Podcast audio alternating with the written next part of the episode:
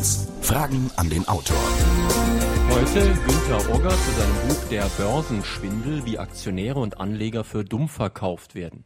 Mein Name ist Jürgen Albers. Schönen guten Tag, meine Damen und Herren, am Radio und hier bei Pieper Bücher und Musik in Saarlouis. Wir sitzen hier am Kassentisch. Ich könnte mich mit einem Griff hier leicht etwas bereichern und damit wären wir dann auch schon beim Thema. Es geht ja heute um die Börse, um das Geld. Und die Frage ist, war das Zufall oder Absicht? Erst boomte ja die Börse, dann stürzte sie ab. Erst wurde übrigens außer in Fragen an den Autor geradezu ein Aktienfieber erzeugt erzeugt. Man versprach den Anlegern hohe Gewinne. Dann erlitten viele deutliche Verluste. EMTV, Telekom oder Post AG sind da nur drei Beispiele. Reich wird man nicht, indem man Aktien kauft, sondern indem man Aktionäre zur Kasse bittet, meint der kritische Wirtschaftsjournalist Günther Ogger. Die Frage ist nun, was empfiehlt er Leuten, die Geld anlegen wollen? Warum handelt die Börse oft so von der realen Wirtschaftsentwicklung abgekoppelt? Warum sind selbst Experten oft völlig irrational? Wo sollte der Staat vielleicht eine Grenze ziehen, wo dann der kriminelle Betrug beginnt? Andererseits kann man natürlich fragen, ob Risiko und Gewinn nicht zwangsläufig zusammengehören. Unser heutiger Gesprächspartner Günter Ogger ist in Fragen an den Autor schon seit über 20 Jahren zu Gast. Er hat seine Bücher vorgestellt über die Fugger, über die Gründerjahre, Nieten in Nadelstreifen, das Kartell der Kassierer, Macher im Machtrausch und heute halt das Buch über den Börsenschwindel. Herr Ogger, wir hören es eigentlich im Moment täglich in den Nachrichten, dass es auf der Börse alles drunter und drüber geht. Und zurzeit kann man das ja noch etwas erklären mit den Terroranschlägen und der Angst vor einem Krieg. Aber erklärt das wirklich alles? Nein, natürlich nicht. Was sich da abspielt momentan ist eine reine Psychose, sind irrationale Ängste. Der Anleger ist gut beraten, wenn er sich davon nicht anstecken lässt, sondern wenn er mal nachrechnet, was die Firmen augenblicklich wirklich wert sind und was die Aktien kosten. Also immer das Verhältnis von Börsenwert zu realem wirtschaftlichen Wert ist entscheidend. Denn bei Aktien ist es nicht anders wie bei Erdbeeren oder dem Spargel. Mal sind sie teuer. Wer Erdbeeren im Winter äh, haben will, der zahlt das drei- oder vierfache oder fünffache des normalen Preises und wenn sie äh, geerntet werden, sind sie billig. Bei Aktien ist es ganz ähnlich. Aktien sind mal teuer und mal billig. In den letzten vor anderthalb Jahren waren sie extrem teuer. Da hat es sich sehr empfohlen, Aktien zu verkaufen zu den hohen Preisen, aber nicht zu kaufen. Jetzt sind sie schon wesentlich billiger geworden, aber manche sind immer noch viel zu teuer. Die Krux ist ja zu erkennen, was der wahre Wert eines Unternehmens ist und vor allem zu erkennen auch, welchen Wert oder welchen Anteil an diesem Wert der realen Firma eine Aktie darstellt. Früher war es einfach. Da hatte eine Aktie einen Nennwert von 100 Mark und man wusste, wenn sie 250 kostet, man hat sich mit 100 am Stammkapital beteiligt und hat 150 für den Firmenwert bezahlt. Heute wissen Sie überhaupt nichts mehr. Die Finanzwirtschaft hat alles getan, um dieses Verhältnis zu verdunkeln. Mal hat eine Aktie Nennwert von 5 Euro, mal von 5 D-Mark, mal von einem Euro, mal hat sie gar keinen Nennwert mehr. Das heißt, Sie müssen immer die wesentliche Kennzahl, die ein Anleger interessieren müsste, ist die Marktkapitalisierung. Was ist der tatsächliche aktuelle Wert aller gehandelten Aktien?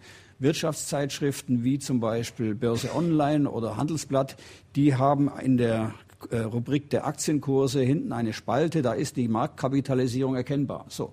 Und dann muss man die Marktkapitalisierung, diesen Wert in Relation setzen zu der Firma. Nehmen wir mal ein ganz extremes Beispiel im neuen Markt. Die Firma EMTV, vielen ein Begriff als Symbol für die gnadenlose, brutale Abzockerei, die da am neuen Markt stattgefunden äh, hat.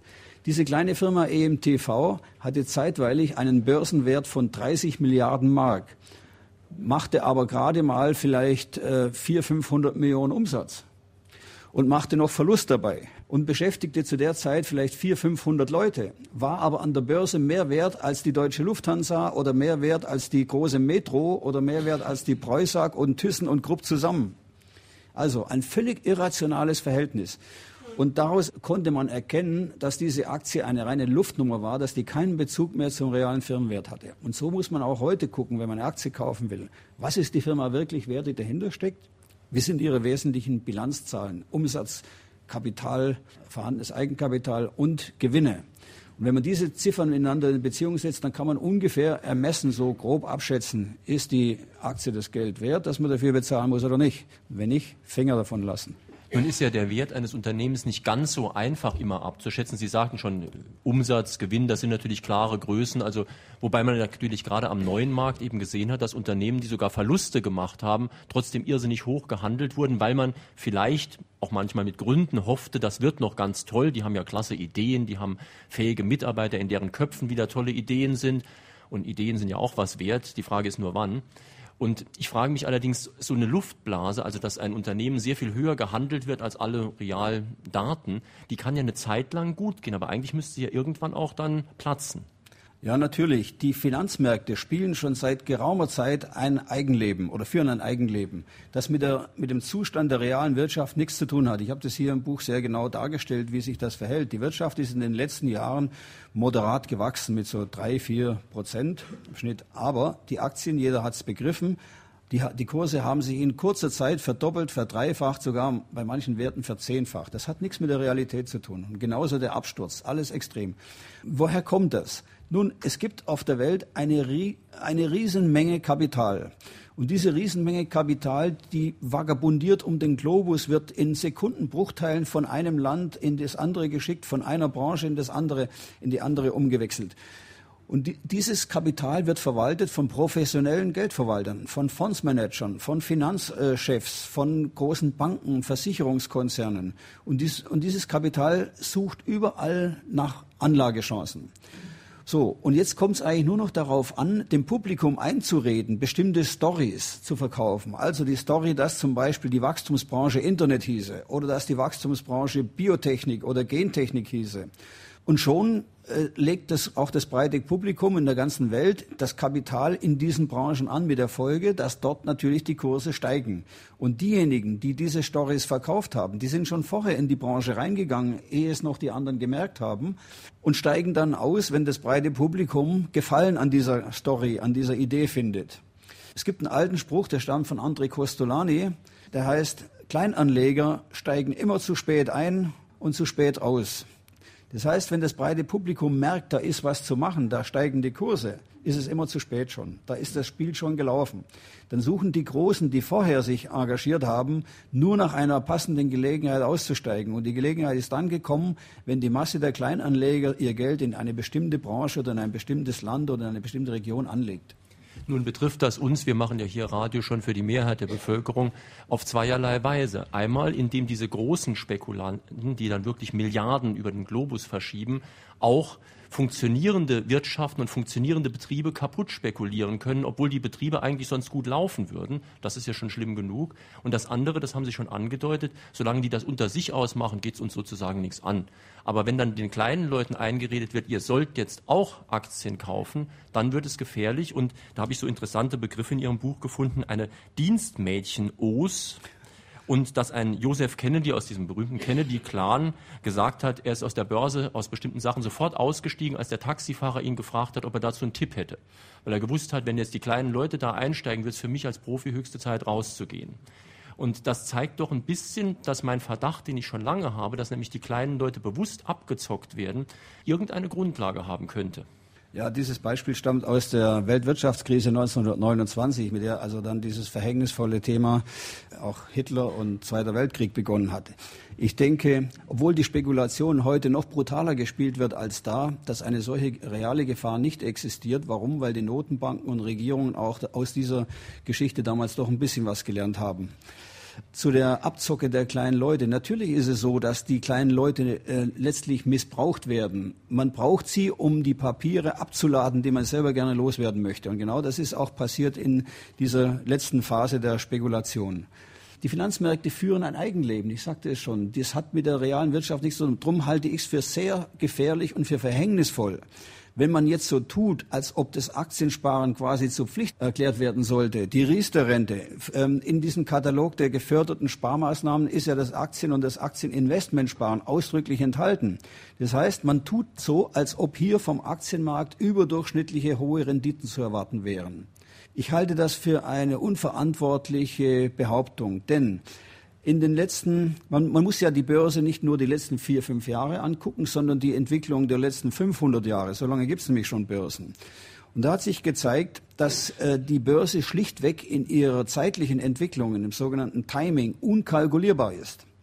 Wenn man nun sein persönliches Lebensschicksal, also man weiß ja genau, wie alt man ist, wie alt man voraussichtlich werden kann und auch welche Summe man im Alter braucht, um komfortabel leben zu können. Wenn man all diese einfachen, überschaubaren Parameter abhängig macht von der Entwicklung der Börsenkurse, dann kann es sein, dass man ganz böse daneben greift. Also ich denke, jemand, der seine Alterssicherung betreiben will auf privatwirtschaftlicher Basis, der ist gut beraten, wenn er die Finger weitgehend von Aktien draußen lässt. Warum? Weil die Aktienkurse einfach unberechenbar sind. Man weiß, wie, wie, alt man wird, aber man weiß nicht, wie die Börse ist, wenn man ins Rentenalter kommt. Und es kann sehr lange dauern, bis sie sich wieder erholt. Es gibt eine wunderschöne Untersuchung von einem amerikanischen Wirtschaftsprofessor Schiller, der mal die 500 Jahre Börsengeschichte hergenommen hat und geguckt hat, wie war das eigentlich mit den Zeiten steigender Kurse und der, den Zeiten fallender Kurse. Und der hat herausgefunden, dass die Zeiten extremer Hossen, also extrem steigender Kurse, immer nur in der Geschichte drei bis fünf Jahre etwa dauerten. Die lange Börsenhosse in Amerika, die ja über zehn Jahre dauert, ist eine absolute Ausnahme gewesen. In Deutschland kommen wir genau hin, denn 96 begann der Boom und er dauerte genau bis zum März 2000, dann brach er ab. Und die Phasen fallender Kurse hingegen, nach diesen extremen Anstiegen, die dauerten in der Regel 20 Jahre. Das heißt, das kann man sich mal ausrechnen. Im März 2000 begann das Unheil. Also wenn es nach Schiller ginge, im Schnitt 10 äh, bis 20 Jahre müssen wir rechnen, ehe die Kurse wieder sich erholt haben. Wie bekommen wir das jetzt zusammen? Ich habe schon oft von Experten gehört und Wirtschaftsfachleuten, dass es Statistiken gäbe, nachdem Aktien langfristig gesehen immer sehr gut dastehen. Das heißt, man darf das nicht zu kurzfristig sehen, man muss über 10, 20 Jahre sehen. Und über 10, 20 Jahre gesehen, das steht auch in entsprechenden Büchern drin, seien Aktien immer eine gute Geldanlage. Ja, das war immer das überzeugendste Argument derer, die Aktien verkaufen wollten. Und man kann natürlich, es gibt darauf zu antworten, äh, geschieht am besten mit dem alten Spruch von Winston Churchill, ich traue nur der Statistik, die ich selber gefälscht habe. Es ist so, dass mit Aktien zeitlang auch gelegentlich über längere Zeiträume ganz gute Renditen erwirtschaftet werden können. Es stimmt aber genauso gut, dass es ebenfalls so lange Zeiträume gibt, wo mit der Aktie nichts zu gewinnen war. Denken Sie zum Beispiel, in den 50er Jahren hatten wir eine Zeit, wo die Aktien extrem gut liefen in Deutschland. Warum? Das Land war zerstört, wurde neu aufgebaut, es gab hohe Wachstumsraten, Aktien waren ein tolles Geschäft. 50er Jahre, super Jahrzehnt für Aktien. Bei den 60ern sah es schon wesentlich schlechter aus. In den 60er Jahren äh, flachte sich das Wachstum ab und mit Aktien war nicht mehr so viel verdien, zu verdienen. Und richtig bergab ging es dann in den 70er Jahren nach dem Ölschock von 1973. Und das führte dazu, wer zum Beispiel 1968 in Aktien eingestiegen ist, der hat bis Ende der 80er Jahre relativ wenig verdient, eine durchschnittliche Rendite von etwa 4% gehabt, jetzt mal im Schnitt der Standardaktien. Mit festverzinslichen Wertpapieren, Anleihen, Pfandbriefen und ähnlichen Dingen, die kein Risiko enthalten, war in der gleichen Zeit eine wesentlich höhere Rendite zu erwirtschaften. Nur dann in den 80er Jahren nach dem Crash von äh, 87, da gab es noch einen 89, danach begann äh, langsam und dann später immer steiler das Jahrzehnt der Aktien. In den 90er Jahren gab es sicher keine andere Anlage, die besser war als die Aktie. Und daraus äh, haben eben dann die Verkäufer von Aktien, vor allem die sogenannten Bankberater, die ja keine Berater sind, sondern schlichtweg Verkäufer, haben die dann abgeleitet, die Empfehlung an die Anleger, ihr müsst Aktien haben, Leute, mit, es gibt nichts Besseres als Aktien. In Amerika, ähm, das war ja immer das große Vorbild, da ging das schon etwas früher los, in der Reagan-Ära, in den 80er Jahren, da fingen Aktien an zu steigen und waren tatsächlich über diesen Zeitraum hinweg eine wunderbare Geldanlage. Nur das hat sich mittlerweile auch sehr stark nivelliert. Also zum Beispiel jetzt dieser Boom, der in Deutschland 96 begann mit dem Börsengang der Telekom, der ist zu Ende und das Ausgangsniveau ist zwar noch nicht ganz erreicht. Damals begann der Anstieg von einem DAX-Stand von etwa 3000. Derzeit haben wir jetzt aktuell 3,8. Das wird runtergefallen. In der Spitze war er bei über 8 gewesen, 8000. Jetzt haben wir wieder 3,8. Das heißt, wir sind fast wieder am Ausgangspunkt der Börsenblase. Mhm. Wer auf dem Gipfel eingestiegen ist, hat enorm viel Geld verloren. Wer damals frühzeitig Erstzeichner war bei der Telekom und dabei geblieben ist, der ist jetzt gerade plus minus null wieder rausgekommen. Hätte er in der gleichen Zeit gute festverzinsliche Wertpapiere gekauft, hätte er wahrscheinlich inzwischen ein bisschen mehr in der Kasse. Meine Damen und Herren, wir sprechen in Fragen an den Autor heute mit Günter Ogger zu seinem Buch Der Börsenschwindel, Untertitel wie Aktionäre und Anleger für dumm verkauft werden, ein Buch aus dem Bertelsmann Verlag, Preis 44 Mark. Sie können telefonische Fragen stellen unter 0681 602 3456. Hier ist die erste. Mal angenommen, nach der nächsten Bundestagswahl würde Günter Ocker gefragt, ob er Bundesfinanzminister werden wolle. Was wäre sein größter Wunsch oder sein wichtigster Gesetzentwurf? Das, das, Erste, was ich tun würde, wäre eine vernünftige Börsenaufsicht einzusetzen. Denn ähm, diese Betrügereien, die in Deutschland vor allem im neuen Markt stattgefunden haben und auch die Manipulation der Kurse bei einigen DAX-Werten hätte verhindert werden können durch eine funktionierende Börsenaufsicht. Die funktioniert in Deutschland bis jetzt äußerst miserabel. An bestimmten Marktmärkten wie dem neuen Markt findet sie so gut wie gar nicht statt. Wir sollten nach dem Vorbild der Amerikaner, die eine äh, Aufsicht haben, die heißt SEC, eine Institution äh, ins Leben rufen, die tatsächlich in der Lage ist, diese ganzen Manipulationen und Machenschaften zu durchleuchten und zu verhindern, dass die Anleger über das normale Maß an Kursschwankungen hinaus auch noch regelrecht betrogen werden. Ich habe gelesen, diese SEC hat allein 200 Leute, die nur als Fahnder im Internet unterwegs sind, um dort die schlimmsten Betrügereien zu entdecken. Das ist richtig. Das Internet entpuppt sich immer mehr als äh, Schein- oder Desinformationsquelle für die Anleger. Übers Internet werden Informationen verbreitet, die mit der Wirklichkeit nichts zu tun haben, mit dem ganz klaren Ziel, die Anleger zu Käufen oder zu Verkäufen bei bestimmten Papieren zu veranlassen. Und das muss unterbunden werden. Nur das Internet ist schwer kontrollierbar und bis jetzt ist da äh, niemandem eine vernünftige Lösung eingefallen. An der Börse gibt es ja Aktien und die kosten Geld. Wo bleibt das Geld, wenn die Aktien runtergehen und verdient dann immer noch jemand. Und wer ist das? Klärt dieses Buch auf oder bleibt die Börse für den normalen Bürger immer noch ein Buch mit mindestens sieben Siegeln? Eine gute Frage. Es gibt an der Börse den schönen Spruch für diejenigen, die verloren haben, trösten Sie sich, Ihr Geld ist nicht weg, es hat nur ein anderer.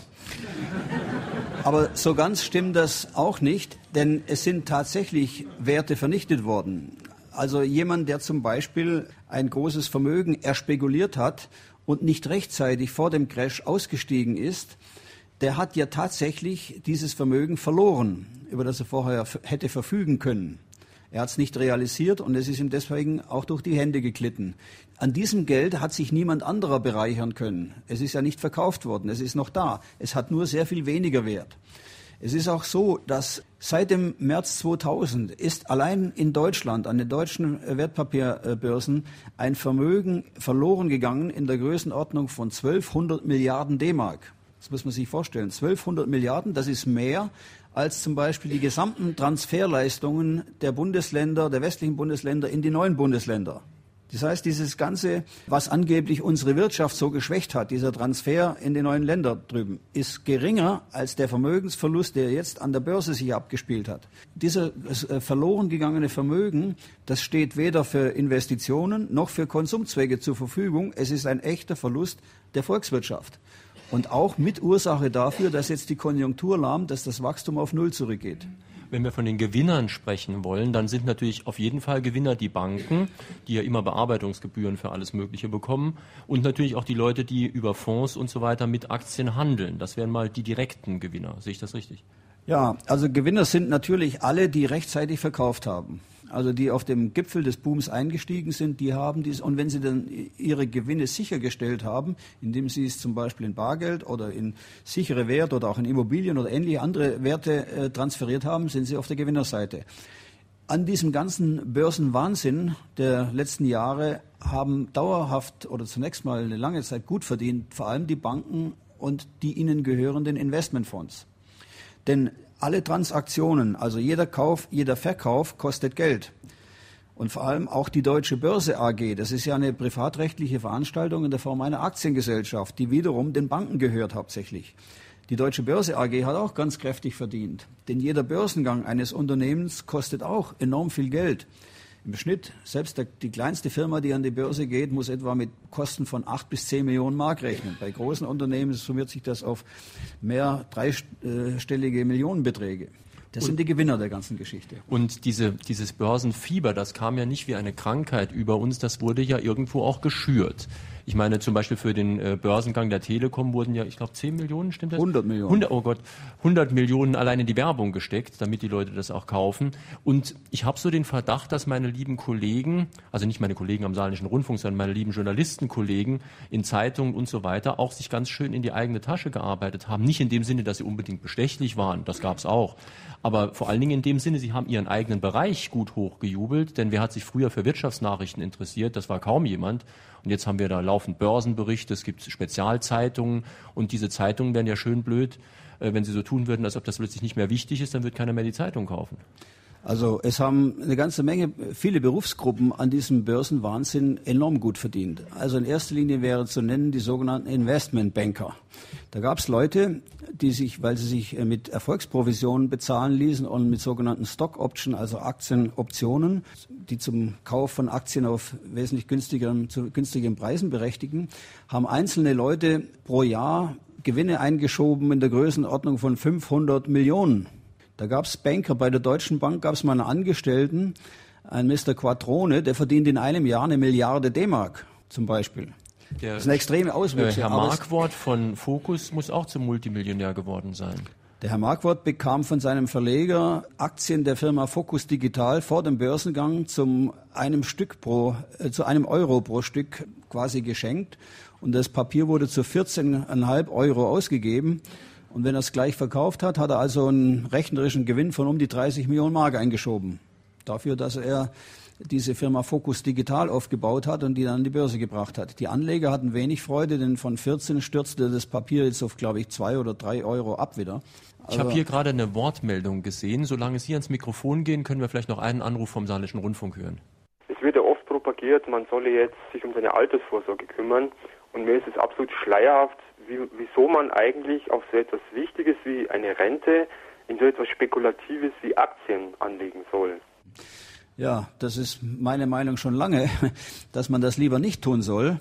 Aber es weckt natürlich Illusionen bei den Anlegern, wenn man sagt, mit einer Aktienanlage oder einer Anlage in Aktienfonds kannst du 10, 12, 15 Prozent im Jahr machen, während mit festverzinslichen Papieren ja vielleicht nur drei oder vier Prozent rausspringen. Das ist verführerisch und klingt gut.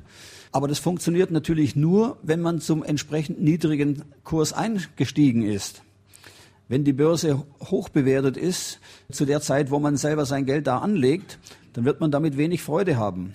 Denn das Seltsame ist ja, die Börse führt zwar ein Eigenleben und bewertet manchmal einzelne Unternehmen kolossal hoch und manchmal extrem niedrig und es gibt diese enormen Schwankungen.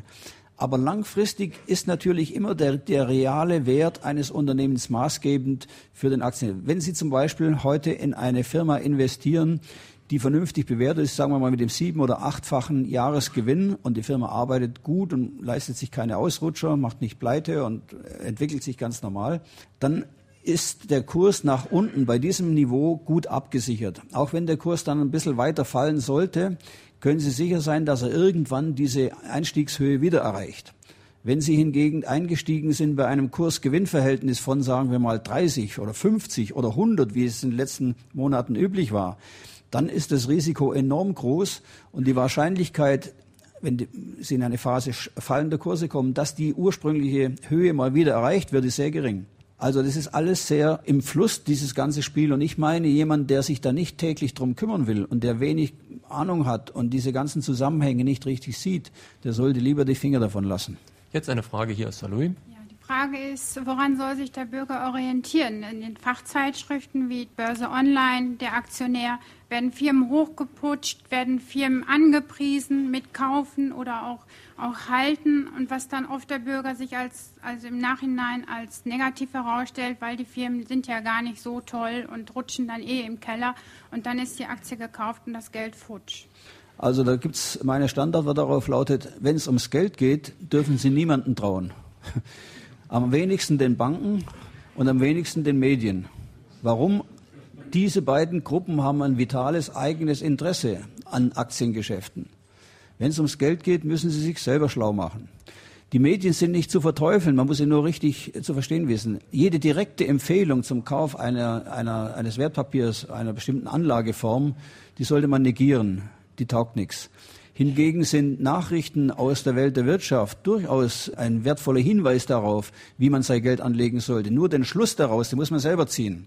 Das heißt also, wenn es äh, heißt, die Wirtschaft taucht in eine Rezession ab, ja, dann um Gottes Willen Finger von Aktien lassen. Oder wenn es heißt, äh, die Firma XY hat Probleme oder tauscht den Finanzchef aus oder äh, hat Schwierigkeiten, neues Kapital aufzutreiben oder ähnliche Dinge, dann heißt es auch, Finger weg von dieser Unternehmung, Finger weg von dieser Aktie. Interessant ist ja auch, dass in den entsprechenden Medien Verkaufsempfehlungen sehr selten gegeben werden, während eine Kaufempfehlung ja auch eine Art selbstbestätigende Prophezeiung immer ist. Denn wenn ich jetzt ein ganz großes Medium wäre, ich würde Ihnen jetzt alle sagen, Sie sollen die und die Aktien kaufen, Sie würden das auch dummerweise tun, dann hätte ich ja recht behalten. Die Kurse der Aktien würden steigen, Sie würden sagen, oh, ist der aber schlau gewesen, der hat uns genau den richtigen Tipp gegeben. Das würde, das Spielchen kann eine Zeit lang klappen aber dann stürzt es zusammen. Ja. Eine Schlüsselrolle bei dieser Art von, von Scheininformation spielen die sogenannten Analysten. Das ist eine Berufsgruppe, die vor zehn Jahren niemand kannte in Deutschland. Und das sind Leute, Volkswirte oder Betriebswirte im Auftrag der Banken, die Empfehlungen abgeben. Mit der scheinbaren Kompetenz, dass sie Fachleute wären und dass sie also über enorm viel mehr Informationen verfügen würden als der normale Anleger und deswegen in der Lage seien, also Entwicklungen von Kursen rechtzeitig vorherzusagen. Nun, aber leider ist es so, lange Zeit haben die Leute ja das geglaubt und das war ihr Verhängnis, denn diese Analysten sind schlichtweg Angestellte der Banken und haben zu tun, was ihnen die Bankvorstände sagen, was ihnen vorschreiben. Und wenn die Bank ein bestimmtes Papier loswerden will, ja, dann werden die Analysten eben angewiesen, eine positive Analyse abzugeben, damit das Papier gekauft wird. Beste Beispiel die Deutsche Telekom. Sie kennen, ganz kurz noch zur Antwort, Sie kennen diesen Vorgang. An einem bestimmten Montag veröffentlicht die, die Deutsche Bank eine Analyse zur Deutschen Telekom und gab enorm positive Signale ab. Kursziel, damals notierte das Papier an der Börse so bei äh, 25 oder 24, Kursziel 35 Euro wurde ausgegeben. Bereits am nächsten Tag warf dieselbe Deutsche Bank ein Riesenpaket von 40 Millionen Telekom-Aktien auf den Markt mit der Folge, dass der Kurs von 25 äh, auf 15 absackte. Da war nichts mit dem Kursziel 35. Das war eine schlichte Falschinformation der Öffentlichkeit mit dem ganz klaren Ziel, die Bestände im Auftrag eines Kunden auf den Markt zu werfen und noch einen guten Kurs vom Publikum abzukassieren. Ihre Frage bitte. Ja, guten Tag, Herr Ogger. Die Börse könnte man eventuell als große Geldumverteilungsmaschine bezeichnen. Und wenn es auf der einen Seite Gewinner gibt, also die Nicht-Betrogenen, dann gibt es auf der anderen Seite die Verlierer, die Betrogenen jetzt in Ihrem Fall. Sie sagen, das sind die Betrogenen. Wer wäre der Betrogene gewesen, wenn jetzt die Kurse laufend steigen? Also die Kleinanleger legen ihr Geld an, sie gewinnen jeden Tag. Und wer ist dann der Betrogene, Ihrer Meinung nach? Solange die Kurse steigen und die Leute kaufen, ist niemand betrogen. Erst in dem Moment, wo die Kurse abstürzen, werden die Leute betrogen. Der Betrug beginnt mit der Überbewertung der Unternehmen mit der Empfehlung, in Aktien einzusteigen, die ihr Geld nicht wert sind. Da beginnt der Betrug mit dem ganz klaren Ziel, die Kurse hinterher abstürzen zu lassen. Da ist natürlich jetzt wieder eine sehr wichtige Sache, sind die Insider, also die, die im System drinstecken und ein bisschen mehr wissen als die anderen Leute. Und da passieren natürlich wirklich zum Teil Dinge, die schon kriminell sind, die in den USA auch von der Kriminalpolizei verfolgt werden, bei uns ein bisschen weniger verfolgt werden, weil wir weniger Leute dafür haben. Und das sollte man vielleicht mal ein bisschen genauer analysieren an ein paar Beispielen, wie das passiert, dass Insider halt ihr Wissen zu Geld machen und den Leuten draußen noch was ganz anderes sagen. Also ein ganz aktuelles Beispiel. Am Tag bevor die zwei Türme in New York zusammenstürzten, begann bereits eine Verkaufswelle von Versicherungsaktien. Da wurden Aktien von der Münchner Rückversicherung, der Swiss Re und der AXA in Frankreich massiv verkauft.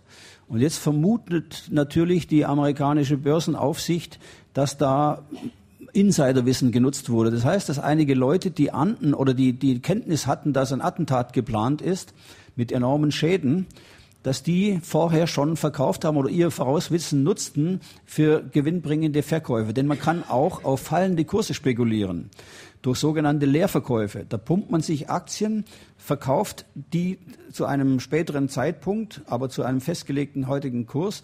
Und wenn die Kurse bis dahin gefallen sind, deckt man sich kurz vorher ein und liefert die dann und kann auf diese Weise enorm viel Geld verdienen. Das ist ein Insiderkauf. Ähm, es ist natürlich nicht bewiesen bisher, es ist keinerlei handfester Beweis, dass das wirklich so Leute aus dem Umfeld von Bin Laden waren, die da ähm, auf diese Weise Geld gemacht haben. Es kann auch ganz andere Gründe gehabt haben, wo man Versicherungsaktien verkauft. Aber zumindest ist es mal ein Verdachtmoment und ein Hinweis auf ein mögliches Insidergeschäft. Seltsamerweise gab es in Deutschland immer wieder, wenn bei einzelnen Unternehmen irgendwas vorging, sei es, dass es positiv war oder auch negativ, immer kurz vorher sind enorme Käufe oder Verkäufe festgestellt worden. Bei SAP, bei BMW, bei der Metallgesellschaft, bei all solchen Unternehmungen, wenn immer was, ein Ereignis stattfand und das lässt darauf schließen, dass der Insider, Leute, die also wissen mussten, was da passieren wird, was bekannt gegeben wird, dass die da versucht haben, Kasse zu machen. Diese Art von Geschäft ist verboten, weil es natürlich unfair ist gegenüber den übrigen Börsenteilnehmern. Aber leider in Deutschland funktioniert die Aufsicht über die Börse so schlecht, dass diese Transaktionen bisher relativ ungestraft ablaufen konnten. Wer in Amerika sowas macht, muss riskiert, dass er erwischt wird. Die Aufklärungsquote ist da sehr hoch und er kommt, wird gnadenlos bestraft. Da gibt's also, der, mir ist ein Fall bekannt, äh, der größte Einzelfall, ein Amerikaner namens Michael Milken ist zu einer Geldstrafe von 1000 Millionen Dollar verurteilt worden und auch noch zu einer Gefängnisstrafe von zehn Jahren, weil er durch Insider-Transaktionen ein Vermögen gemacht hat. Wäre doch schön, wenn wir so eine Summe überhaupt bezahlen könnten. Ich habe gerade auf dem Kopfhörer gehört, Sie haben zwölf Anrufe am Saarländischen Rundfunk vorliegen. Hören wir erst noch einen Anruf vom SR. Haben Banken Interesse daran, das Vermögen ihrer Kunden zu mehren oder haben die Wertpapierberater ein größeres Interesse daran, ihre eigene Kasse klingeln zu lassen? Das heißt, Wasser über die eigenen Mühlen laufen zu lassen. Die Frage ist sehr leicht zu beantworten. Natürlich ist jedem das Hemd näher als die Hose. Das heißt, das eigene Portemonnaie ist auch einem Banker wahrscheinlich wichtiger als das Portemonnaie seiner Kunden. Und deswegen sind Bankempfehlungen aus meiner Sicht generell zu missachten. Sie haben in erster Linie das Interesse der Banken zum Schau. Eine wesentliche Rolle, warum das so läuft in Deutschland, äh, sehe ich in dem internen Provisionierungssystem der Banken. Jeder Bankberater, der Ihnen ein Wertpapier verkauft, wird daran verdienen. Er kriegt Provision für den Verkauf. Wenn er ein Investmentfonds verkauft, einen hauseigenen, dann verdient er daran. Wenn er eine bestimmte Aktie verkauft, die der, das Haus zum Verkauf gestellt hat, verdient er daran. Dieses Provisionierungssystem führt zu einer völligen Fehlberatung der Kunden. Ähm, und ich denke, die Bankhäuser sind gut beraten, darüber mal nachzudenken, wie man das verloren gegangene Kundenvertrauen wieder zurückgewinnen kann. Und möglicherweise ist das ein Ansatz, darüber dieses Provisionierungssystem mal zu überdenken. Ja, ich hätte noch eine Frage nochmal zur Börsenaufsicht. Liegt es daran, dass die Mittel, die die Börsenaufsicht zur Verfügung hat, bei uns nichts taugen? Oder liegt es ganz einfach daran, dass entweder das Personal zu knapp ist in diesem Bereich oder aber, dass man vielleicht auch einfach gewisse Dinge nicht so verfolgen will, wie man es könnte? Das sind mehrere Punkte, warum die Börsenaufsicht in Deutschland nicht funktioniert. Äh, zum einen ist die Gesetzeslage so, dass der äh, Schutz des Anlegers dem Gesetzgeber momentan nicht besonders wichtig erscheint. Das ist das eine. Also Gesetze müssten geändert werden. Zweitens, die Art, wie die Börsenaufsicht strukturiert ist, ist auch einer äh, vernünftigen Überwachung äh, nicht sehr förderlich. Es gibt nämlich da ein föderatives System. Es gibt als Bundesaufsichtsamt für den Wertpapierhandel in Frankfurt, das eigentlich für die Börse zuständig ist. Dann gibt es das Bundesaufsichtsamt für das Kreditwesen in Berlin, das auch in Teilbereichen für die Börse zuständig ist. Dann gibt es noch verschiedene Landesämter. Wir haben ja acht, acht Regionalbörsen in Deutschland, die auch teilweise zuständig sind. Und dieses äh, Kompetenzgerangel der verschiedenen Behörden behindert die Arbeit der Aufsicht mehr, als dass sie sie fördert. Das ist das eine. Das zweite, dass keines dieser Ämter hinreichend ausgestattet ist mit Manpower, mit genügend Leuten, mit genügend Geld und mit genügend Kompetenz. Daran, es hapert an allen Punkten. Und dazu kommt noch, dass der generell der Staat in Deutschland, obwohl er sonst das Wirtschaftsgeschehen regelt bis ins letzte Detail, denken Sie an die Handwerksverordnung, denken Sie an die Vorschriften für die Ausstattung von Einzelhandelsflächen und so weiter. Alles regelt bis ins letzte Detail. Lässt er der Finanzwirtschaft aus meiner Sicht unerklärlich viel Spielraum. Ein sogenannter Finanzdienstleister, der zum Beispiel bei einem der Strukturvertriebe arbeitet, kann Ihnen die komplexesten Produkte verkaufen oder darf es Ihnen verkaufen, obwohl er nicht die geringste Ausbildung in Sachen Finanzwesen hat. Er ist nur geschult in der Überredungskunst, aber versteht vom Geld weniger als Sie als Anleger oft. Trotzdem darf er Ihnen solche Produkte verkaufen. Es ist, es ist, äh, niemand hindert ihn daran. Gleich noch eine Frage. Das Geld, das man hat, macht einen frei. Das Geld, dem man nachjagt, äh, macht einen zu Knechten. Äh, gehen Sie auch auf diese spielerische Komponente oder auf die Psyche des Käufers von Aktien ein? Insofern, als diese Psyche natürlich sein Verhalten an der Börse als Anleger bestimmt. Und es gibt einen neuen Forschungszweig, ähm, der nennt sich Behavioral Finance. Und der hat zum Gegenstand die Erforschung des Anlegerverhaltens unter psychologischen Gesichtspunkten. Einige der Erkenntnisse dieser Forschungsrichtung sind zum Beispiel, dass Anleger generell die Neigung haben, Aktien, die sie im Besitz haben, viel zu lange zu halten, dass sie sich scheuen, die Papiere rechtzeitig zu verkaufen, obwohl der Kurs gefallen ist. Dass sie hingegen eher die Neigung haben, wenn sie im Gewinn sind, viel zu früh auszusteigen, weil sie meinen, der Kurs würde noch weiter, äh, es sei besser, die, den Gewinn sicherzustellen, als die äh, auflaufenden Ge äh, Gewinne noch lange mitzunehmen. Und solche grundlegenden Verhaltensmuster, die führen dazu, dass Anleger eben häufig Fehler machen. Wenn ich vielleicht noch einen psychologischen Aspekt anfügen darf, der auch in Ihrem Buch angesprochen wird. Wir sprechen so oft von der Leistungsgesellschaft und wie wichtig es doch wäre, dass wir alle leistungsbereit wären und so weiter. In Ihrem Buch sagt einer, wer einmal an der Börse viel Geld verdient hat, ist für den Arbeitsmarkt versaut. Das kann man ja eigentlich nicht deutlicher sagen. Es ist ja wirklich wahr, wenn man, wenn man die Illusion erweckt bekommt, man könne durch so ein bisschen Spekulation schnell reich werden, wie wollen Sie so jemand noch erklären, dass er für einen relativ niedrigen Betrag arbeiten gehen soll? Und das macht, was die Sache noch schlimmer macht, ist ja, dass zum Beispiel in den USA sogar schon Werbung für Kinderaktien gemacht wird. Und wenn die Kinder dann erstmal so versaut sind, dann sollen die erstmal in die Schule kommen. Die armen Lehrer möchte ich also nicht erleben. Das gilt übrigens nicht nur für Kinder oder für Privatanleger. Dasselbe gilt auch für die berühmten Topmanager großer Unternehmen. Nichts ist verhängnisvoller für das Schicksal einer Firma, als wenn es ihr zu gut geht und wenn sie durch einen Börsengang schnell zu, zu viel Geld kommt. Denn dann werden die großen Fehler gemacht. Dann aßt man mit dem Geld. Dann kauft man andere Firmen viel zu teuer ein. Dann gibt man viel zu viel Geld für die Repräsentation und für das eigene Prestigebedürfnis aus. Da werden die Hauptfehler gemacht. Und dann ist es äußerst schwer, hinterher wieder normal zu wirtschaften, wenn dieses Geld verbraten ist aus dem Börsengang. Bestes Beispiel sind die vielen Firmen vom neuen Markt. Ihre Frage bitte. Ähm, ich habe eine Frage zu den Investmentfonds. Es wird ja allen Kunden, die eben nicht die Zeit und die Möglichkeit haben, sich über einzelne Aktien zu informieren, äh, Investmentfonds empfohlen mit tollen Prospekten und äh, salbenden Worten der Berater. Ist es dort nicht auch so, dass es sehr undurchsichtig ist, welche Aktien da gekauft werden und dass äh, eventuell die Banken, die hinter diesen Investmentfonds stehen, da Werte praktisch abladen, die sie selbst nicht mehr haben oder halten wollen? Das ist absolut richtig, was Sie in Ihrer Frage schon vorwegnehmen der Grundgedanke der Investmentfonds ist im Kern gut und richtig, nämlich die Anlage zu streuen, statt auf eine Aktie zu setzen, ein ganzes, sich an einem Geldtopf zu beteiligen, der in der Lage ist, eine Vielzahl von unterschiedlichen Papieren zu kaufen. Diese Grundidee ist richtig. Nur was die Banken daraus gemacht haben, ist genau das Gegenteil. Das zeigt sich schon daran, dass es heute viel mehr Investmentfonds gibt als Aktien. In Deutschland gibt es 4.500 Aktienfonds, aber nur etwa 900 an den Börsen gelistete Aktien.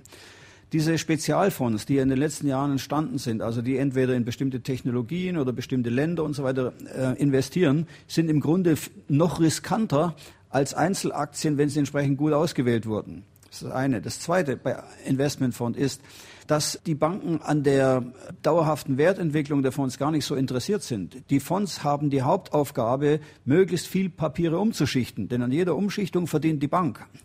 Und äh, die Fondsmanager werden stets an der kurzen Leine gehalten und müssen sich den Zielen der Bank unterordnen. Auch ein wesentlicher Punkt. Darum sind die in Deutschland aufgelegten Fonds meistens nicht so erfolgreich.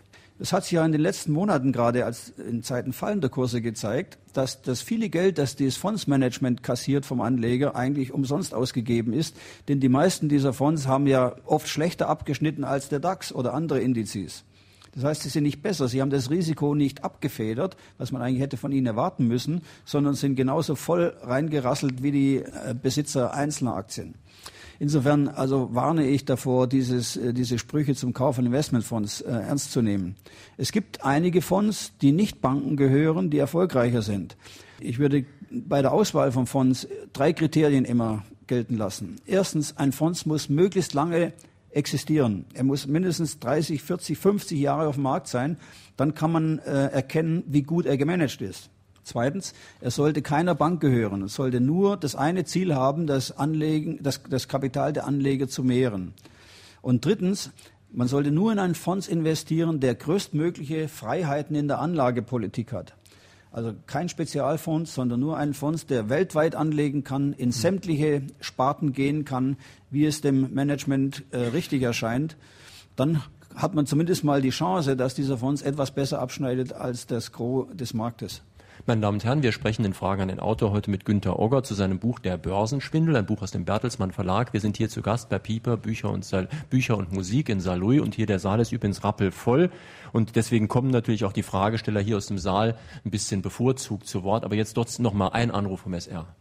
Ich wüsste gerne von dem Herrn Ogger, worauf er seine Annahme stützt, dass die Verantwortlichen gelernt haben und nicht die gleichen Fehler wieder machen. Denn so wie man weiß, haben auch 1929 die besten Experten die den Crash nicht vorausgesehen oder nicht für möglich gehalten, noch kurze Zeit vorher. Nun, ähm, es ist richtig, dass sich das äh, Verhalten immer wiederholt. Aber die Hoffnung besteht, dass man daraus lernt, zumindest die Generation, die einmal reingefallen ist, wird diesen Fehler ein zweites Mal nicht machen. Das hat sich auch in der bisherigen Börsengeschichte gezeigt. Zum Entstehen einer solchen großen Spekulationsblase, wie wir sie in den letzten äh, vier Jahren erlebt haben, gehört immer ein großes Potenzial an jungen, unerfahrenen Aktionären. Diese berühmte Erbengeneration, die ist jetzt ordentlich geschröpft worden. Das sind Leute, die ähm, glaubten, weil sie eben ihre wesentliche Prägephase in den Zeiten steigender Kurse erfahren hat, dass es sowas wie einen Crash gar nicht mehr geben könne.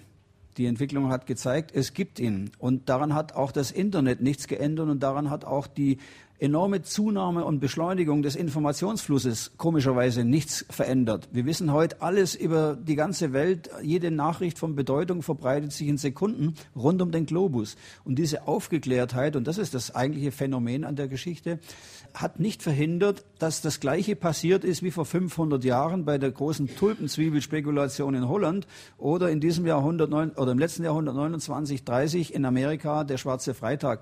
Die gleichen Phänomene. Erst eine aufgeblasene äh, Aktienbewertung und dann der unausweichliche Zusammenbruch des Ganzen. Ich denke aber, dass zumindest die Leute, die jetzt die Erfahrung gemacht haben, wie gefährlich der Aktienmarkt ist, dass die sich ein zweites Mal nicht in der Weise verführen lassen wie vor fünf, vier oder fünf Jahren. Herr Ocker, erzählen Sie bitte was über Rentenanlage. Aktienfinger weg, wissen wir. Rentenanlage konkret. Rentenanlage meinen Sie die Anlage in festverzinslichen Wertpapieren? Was Sie drunter naja gut, in der Fachsprache nennt man Rentenpapiere alle die festverzinslichen Papiere, die mit einem festen nominalen Zins ausgestattet sind, die natürlich auch an der Börse gehandelt werden. Und da kann die Rentabilität, die hängt ja zusammen, setzt sie zusammen aus dem Zins und aus, dem, aus der Kursentwicklung. So, wenn Sie jetzt Renten meinen, Alterssicherung, dann ist das ein ganz anderes, weites Feld. dazu gehört die staatliche Rentenversicherung, dazu gehört die Betriebsrentenversicherung und ähnliche Dinge. Wir müssen jetzt äh, wissen, über was wir reden sollen über, über äh, festverzinsliche Wertpapiere. Die sind im Kern natürlich sicherer, aber äh, wesentlicher Parameter für die Sicherheit einer äh, Rentenanlage ist der Schuldner. Rentenpapiere sind ja nichts anderes als Schuldscheine. Also festverzinsliche Papiere, da gibt irgendein Unternehmen, ein Staat, eine Gebietskörperschaft, ein Land oder auch eine Kommune ein Papier aus, um irgendwelche Investitionen äh, zu finanzieren. Und wenn man einen Schuldner hat mit hoher Qualität, dann ist die Gefahr, dass dieser Schuldner zahlungsunfähig wird, ist sehr gering. Bei, gerade bei öffentlichen Gebietskörperschaften ist das fast ausgeschlossen, weil die Deutschen ja bekanntlich pünktliche und sehr gute Steuerzahler sind und für diese Schulden gerade stehen, etwa des Bundes. Aber die, der Ertrag einer solchen Anlage hängt natürlich vom allgemeinen Zinsniveau ab. Und momentan haben wir ein sehr niedriges Zinsniveau und deswegen sind die Erträge aus diesen sicheren Anlagen sehr gering. Außerdem werden sie auch noch besteuert, abzüglich von Freibeträgen und so weiter. Das heißt, man muss seine Gier nach hohen Renditen bezähmen, wenn man Sicherheit haben will. Es gibt den klassischen Spruch, mit Rentenpapieren kann man gut schlafen, mit Aktien kann man gut essen, aber nur zu den Zeiten eben, wo die Aktien Gewinn abwerfen. Meine Damen und Herren, drei, die hier in Saarlouis bei Pieper Bücher und Musik eine Frage gestellt haben, bekommen demnächst vom Bertelsmann Verlag ein Buch von Günter Ogger, der Börsenschwindel, zugeschickt. Sie sparen dann übrigens 44 Mark. Heute sind das Annette Osterhott aus Kösfeld, kommt von weit her, Hans-Werner Ferner aus Saarlouis und Wolfgang Wilz aus Wallerfang. Jetzt bitte noch einen Anruf. Herr Ogger, Sie haben öfter erwähnt den Einstieg und den Ausstieg. Und Sie haben auch erwähnt, dass man zwecks Alterssicherung die Finger von Aktien lassen sollte. Was halten Sie in diesem Zusammenhang von Fondssparplänen, in denen nicht einmal ein großes Vermögen, sondern monatlich ein kleiner Betrag angelegt wird? Da gilt im Grunde das Gleiche, was ich zu Aktienkäufen gesagt habe. Denn auch das Fondssparen ist abhängig von der Börsenentwicklung. Und wenn man in eine, in eine Bässe-Phase reingerät, dann nützt auch der äh, Sparplan relativ wenig. Dann wird das Geld, das da eingezahlt ist, halt laufend weniger wert. Entscheidend ist natürlich der Anlagehorizont. Wenn jemand in jungen Jahren, sagen wir mal so ein 30-Jähriger, anfängt, äh, Geld anzulegen fürs Alter, dann kann der wesentlich riskanter vorgehen als ein 50-Jähriger. Warum? Weil er wesentlich mehr Zeit hat. In dieser Zeit kann sich die Börse wieder drehen und er kann in dieser äh, ihm verbleibenden Lebenszeit sehr viel verdienen noch. Ein 50-Jähriger hat wesentlich weniger äh, Möglichkeit, äh, weil das durch Arbeitskraft zu verdienen oder ein 60-Jähriger gar. Und er hat auch weniger Chancen, dass wenn er in eine BES reingerät, damit dass sich das wieder aufholt bis zu der Zeit, wenn er das Rentenalter erreicht hat und wenn er von dem Geld leben will. Also Grundregel, je jünger einer, jemand ist und je mehr Geld er zur Verfügung hat, desto höher kann der Anteil an Aktien oder Aktienfonds in seinem Vermögen sein. Umgekehrt gilt das Gleiche. Je älter jemand ist und je weniger Geld jemand hat, desto weniger sollte er Aktien oder Aktienfonds oder auch Aktienfonds sparen betreiben. Eine ganz knappe Frage. Herr Ogger, Sie mit Ihrem hohen Grundwissen in dieser Finanzbranche müssten eigentlich ein steinreicher Mensch sein. Sind Sie es? Wenn Sie wüssten, wie knapp die Honorare von Autoren heute sind.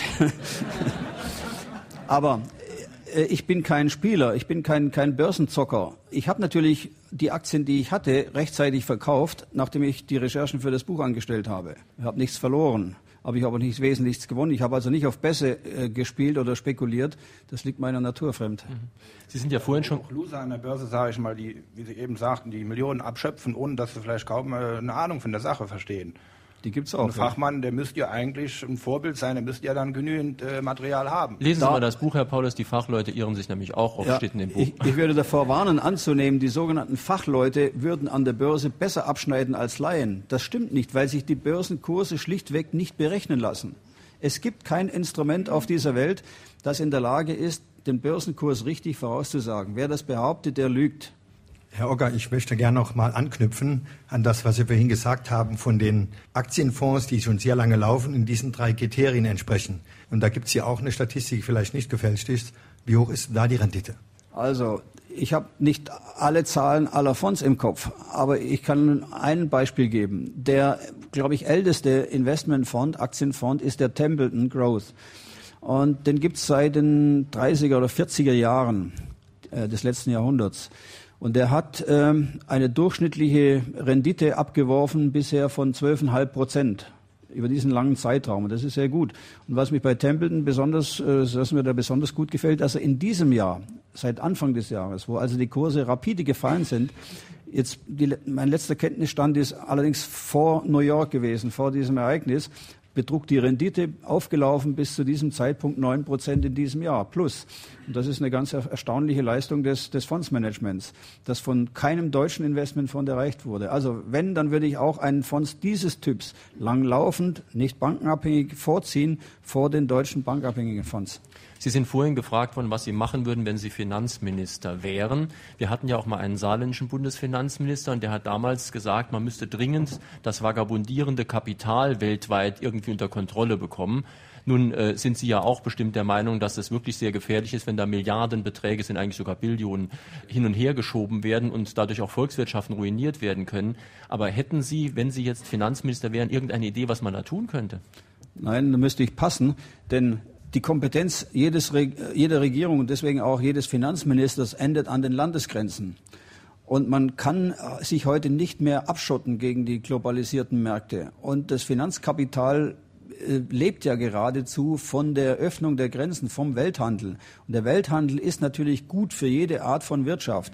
Nur, dass sich das, der, äh, das Finanzkapital natürlich auch zunutze macht und dann diese gefährlichen äh, Spekulationen in Gang setzt, das ist eine Frage, die nur gemeinsam von allen wichtigen Industrieländern gelöst werden kann. Wenn mhm. es eine Zusammenarbeit gibt, dann ist das Problem einzudämmen. Ein Land allein kann es nicht lösen. Deswegen auch diese berühmte Tobin-Steuer, was die Globalisierungsgegner fordern. Die funktioniert auch nur, wenn alle Länder mitspielen. Und das ist aus meiner Sicht momentan gar nicht vorstellbar. Hören wir einen letzten Anruf vom SR. Weisen die stürzenden Börsenkurse nach dem Terror in den USA auf eine bevorstehende Weltwirtschaftskrise hin? Ich glaube nicht daran, weil die fundamentalen Daten der Weltwirtschaft nicht so schlecht sind, dass eine Krise zu erwarten ist. Es ist sehr viel Psychologie momentan im Spiel, sehr viel Pessimismus, beinahe eine Psychose, die eigentlich den vernünftigen Menschen eher wieder zur Überlegung kommen lässt, ob man nicht jetzt doch noch ein bisschen sich engagieren sollte an soliden, guten Unternehmen, die unterbewertet sind. Also ich rechne nicht mit einer Weltwirtschaftskrise in einem Wort zusammengefasst. Sie haben vorhin schon historische Aspekte angesprochen und eines Ihrer ersten Bücher betraf ja die Gründerjahre. Und Sie haben ja vorhin schon erzählt, ähm, als wir hierher gefahren sind, dass Sie eigentlich durch das Buch über die Gründerjahre angeregt wurden, dieses neue Buch zu schreiben, weil es da eben ganz interessante Parallelen gab. Nun hofft man ja immer, dass die Menschheit aus der Geschichte mal irgendwas lernen würde, aber es scheint auch in diesem Fall nicht unbedingt so gewesen zu sein. Ja, zwischen 1870 und 1873 spielte sich in Deutschland was ganz Ähnliches ab wie jetzt äh, in den Jahren 97 bis 2000, nämlich eine sogenannte Gründerwelle. Damals wurden unzählige neue Firmen gegründet bzw. umgegründet. Man hat Personengesellschaften in Aktiengesellschaften umgewandelt und an die Börse gebracht und die Leute haben gekauft wie wild. Warum? Es gab eine enorme Liquidität, einen Zufluss nach dem ähm, Krieg gegen Frankreich, den Preußen gewonnen hat presste man Frankreich eine riesige Summe Goldes ab und dieses Geld wurde dazu verwendet, die Staatsschulden zu tilgen. So war plötzlich kapitalfrei geworden. Das drängte an die Börse und trieb die Kurse hoch. Jetzt hat man so etwas Ähnliches, auch hohe Liquidität, niedrige Zinsen und viele Neugründungen in den sogenannten neuen Technologien. Und das alles beflügelte die Fantasie und war ein günstiges Umfeld, um das Kapital in den Aktienmarkt zu locken. Und die Banken haben sich das zunutze gemacht und haben natürlich dann diesen großen Boom erzeugt ich habe gesagt, man lernt nicht aus der Geschichte, weil die meisten kennen ja diese Geschichte gar nicht. Leider wird in den Geschichtsunterricht der, der Schulen ja auch nur die politische Geschichte ein wenig abgehandelt, aber die Wirtschaftsgeschichte überhaupt nicht, sodass solche Vorgänge den Kindern und auch vielen Erwachsenen ja völlig unbekannt sind. Also wenn man aus der Geschichte lernen möchte, müssen auch solche Vorgänge dargestellt werden. Das ist das eine. Das zweite, jede Generation muss ihre eigenen Erfahrungen machen. Also äh, die Generation damals, die die Erfahrung gemacht hat, die hat auch nie mehr so sich verführen lassen. Und ich hoffe, diese Generation, die jetzt geschrifft wurde, die wird ähnlich reagieren. Ja, und die jetzige Generation könnte vielleicht lernen, dass es ganz gut gewesen wäre, Rüstungsaktien zu kaufen, äh, wenn man vorher einen Insider-Tipp bekommen hätte. Äh, aber das ist uns ja jetzt nicht mehr freigestellt. Besteht denn eigentlich die Möglichkeit, in Sachwerte zu gehen, zum Beispiel Immobilien zu kaufen? Was halten Sie davon?